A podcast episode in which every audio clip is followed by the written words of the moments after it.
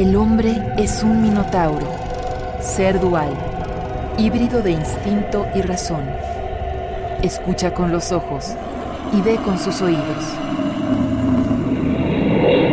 Las grandes obras de la literatura universal y sus laberintos sonoros. Minotauro sonoro.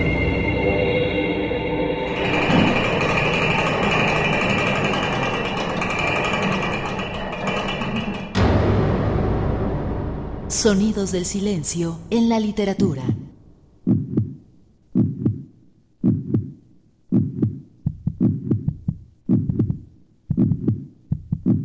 Los primeros sonidos que percibe el ser humano en estado fetal son los latidos de su madre y los de su propio corazón. En silencio acuoso, el tibio líquido amniótico y la placenta lo envuelven y protegen.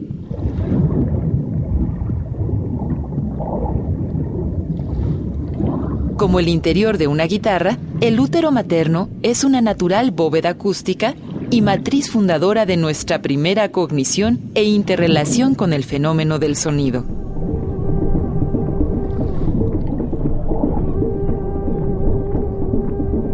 La psicoanalista francesa Françoise Dolto habla de la evolución de la psique humana comenzando con los ritmos escuchados desde el interior del útero materno.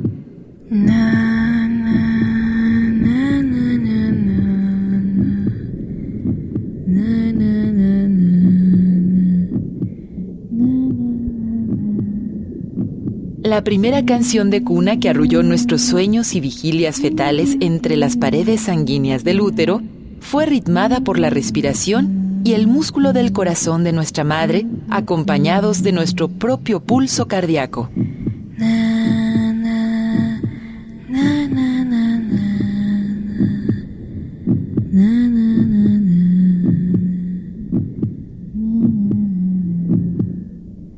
La escucha intraútero sigue el hilo evolutivo de la especie humana.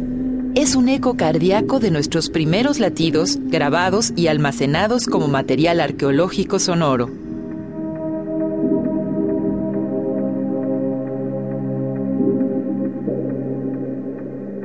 El eco de esos primeros latidos queda en algún rincón olvidado de nuestro cerebro ancestral. Los niños y algunos poetas y músicos intuitivamente han buscado estos ritmos genitores para ritmar sus juegos lingüísticos, sus poesías y su música.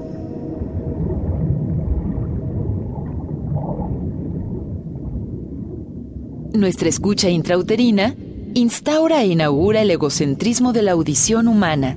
Somos el ombligo y cordón umbilical auditivo de nuestro propio entorno sonoro interior y exterior. Ahí comienza la comprensión del universo de los sonidos. La percepción auditiva intrauterina nos permite escuchar las sonoridades de nuestro propio cuerpo, el susurro de nuestra sangre, de nuestra respiración y los ruidos de nuestras entrañas. Como simulacro de ese estado auditivo fetal, basta con taparse los oídos con las manos y de inmediato nos sumergimos en el pozo acústico que es nuestro cuerpo. El sentido del oído se despierta en los humanos a partir de los cuatro meses y medio de vida fetal. El feto oye ruidos que van acompañados de variaciones de presión sobre las paredes corporales, pero también oye dos ritmos cíclicos de palpitaciones cardíacas que se separan y se reencuentran, el de su madre y el suyo propio.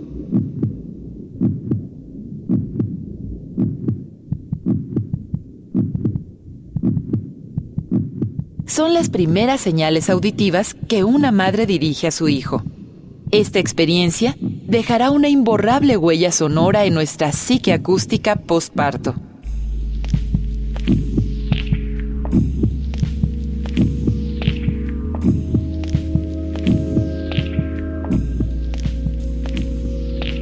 ¿Será por eso que los latidos del corazón son tan importantes para los poetas? ¿Será por eso que bastan unos latidos de más o de menos para tranquilizarnos o angustiarnos? El poeta norteamericano Langston Hughes expresa la nostalgia de los latidos del corazón en su poema Homesick Blues o Blues de la añoranza del hogar. El ritmo de estos latidos le desata el recuerdo dentro del vientre de su madre africana como su primera tierra corporal.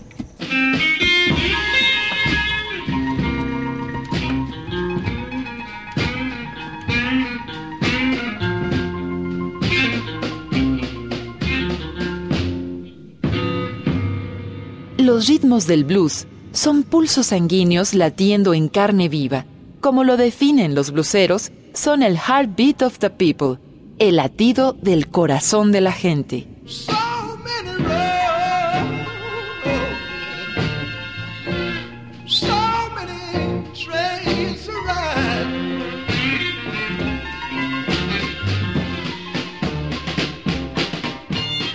The Railroad Bridge, del puente de las vías del tren.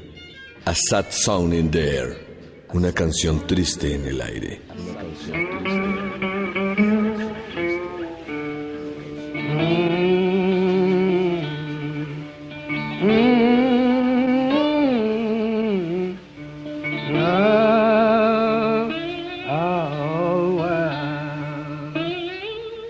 Went down to the station. Descendí a la estación. My heart was in my mouth. Mi corazón estaba en mi boca. Went down to the station. Bajé a la estación. Heart was in my mouth. Con el corazón en mi boca. Looking for a boxcar. Buscando un vagón to roll me to the south. Para llevarme al sur.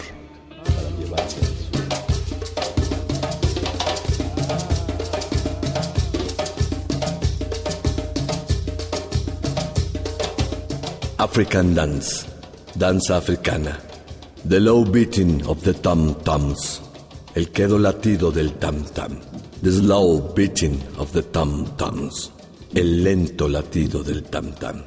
Low, callado, slow, lento, slow, lento, low, callado.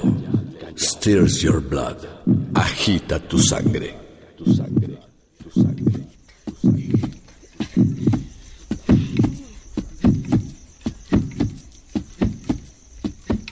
And the tom-toms beat, y late el tam-tam, and the loud beating of the tom-toms, y el quedo latido del tam-tam stirs your blood, tu sangre agita.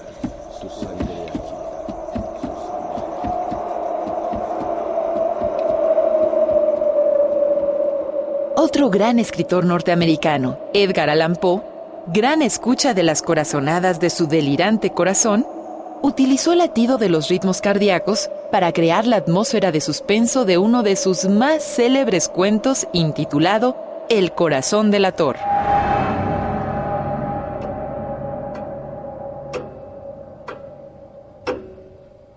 En este relato de terror, el protagonista asesina a un hombre viejo solo porque le molesta y obsesiona su ojo ciego con cataratas, azul grisáceo, parecido al de un buitre. Una vez que lo asesina a sangre fría, los latidos aterrorizados del viejo comienzan a retumbar en el cerebro del asesino y terminan por obligarlo a entregarse a la policía. Oigamos estos latidos de un corazón delator. Es cierto, siempre he sido nervioso, muy nervioso, terriblemente nervioso. Pero, ¿por qué afirman ustedes que estoy loco?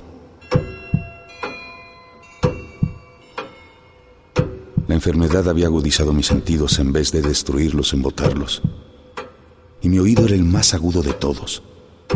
Oía todo lo que puede oírse en la tierra y en el cielo. Muchas cosas oí en el infierno. ¿Cómo puedo estar loco entonces?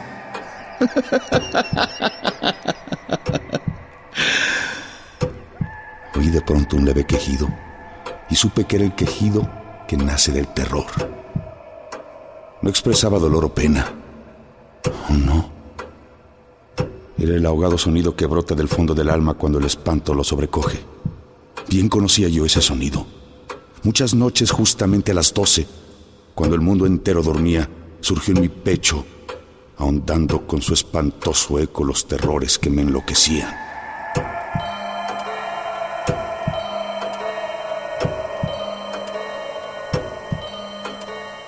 En aquel momento llegó a mis oídos un resonar apagado y presuroso, como el que podía ser un reloj envuelto en algodón. Que el sonido también me era familiar. Era el latido del corazón del viejo. Aumentó más mi furia, como el redoblar de un tambor estimula el coraje de un soldado. Pero incluso entonces me contuve y seguí callado.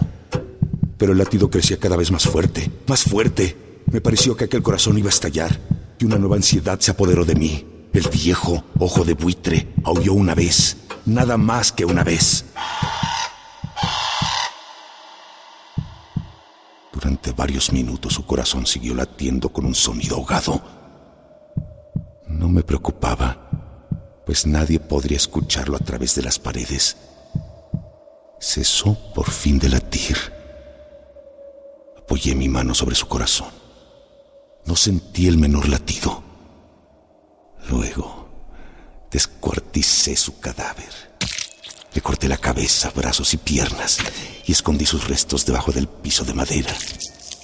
Así su ojo de buitre no volvería a molestarme. Pero, ¿qué es eso que se escucha? Es un pulso que se hace cada vez más intenso. Resuena cada vez más intenso. No, no, no estoy loco. Ese sonido no se produce dentro de mi cabeza. Es un sonido que viene de fuera, apagado y presuroso, como de un reloj amordazado. Oh, Dios, ¿de dónde viene ese maldito sonido? ¿Es posible que ustedes no lo oigan? Es un ruido que carcome mis oídos. ¡Ay! ¡Ay! Dios mío, ese tic-tac son los dientes de una rata hambrienta que se come mis entrañas. ¡Ah! ¡Ah! ¡Ah! ¡Ay! ¡Basta! ¡Basta! ¡Está devorando mi corazón! Sí, sí, sí, sí, confieso. Y yo lo maté. Pero, por lo que más quieran, detengan ese maldito ruido. ¿Ven esos tablones del piso? Levántenlos. Ahí, ahí, ahí, yo lo enterré. Miren, miren, miren cómo todavía está latiendo su espantoso corazón.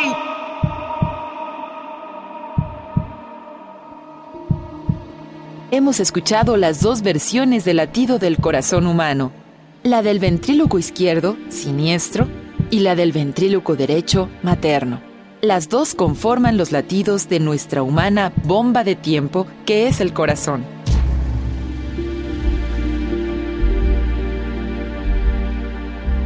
Algún día dejará de latir o simplemente estallará, como lo afirma la misiva que un poeta le dedicó a Langston Hughes.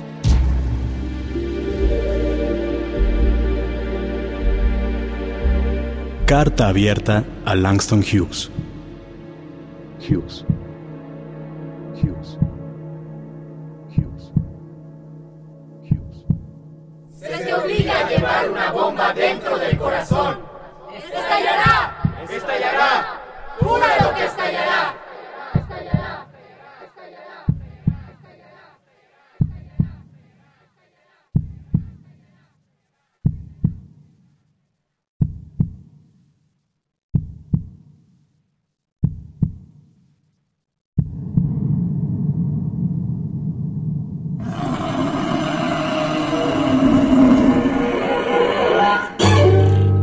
La Fonoteca Nacional presentó Minotauro Sonoro.